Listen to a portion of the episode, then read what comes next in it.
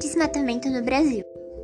O desmatamento no Brasil se deu início após o processo de colonização feito pelos portugueses. Desde então, a partir desse momento, grande parte da vegetação do país foi devastada. Atualmente, o Brasil conta com seis tipos diferentes de floresta: a floresta amazônica, a caatinga, o cerrado, a mata de araucária, o pantanal e a floresta amazônica. Dentre esses, esses seis tipos diferentes de floresta, apenas a floresta amazônica possui um relativo grau de preservação, apesar do aumento de desmatamento nos últimos anos. A Mata Atlântica foi a que mais sofreu devastação durante todos esses anos.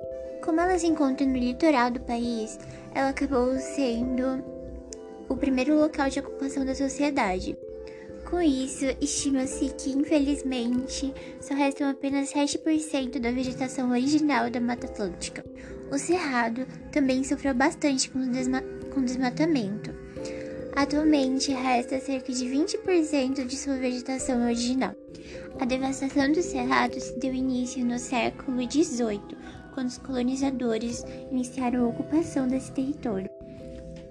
A devastação deste território aconteceu mais intensamente no século XX, com a expansão das atividades agrícolas e da pecuária. As plantações de soja tomaram conta do espaço que antes era só cerrado. Por ser a área mais preservada atualmente, a floresta amazônica está sofrendo cada vez mais com desmatamento. O principal motivo é a expansão da fronteira agrícola do país.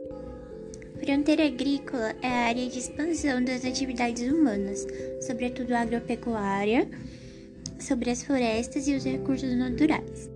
Floresta amazônica começou a sofrer mais com, de, com desmatamento na época de 1970, quando foi construída a rodovia Transamazônica.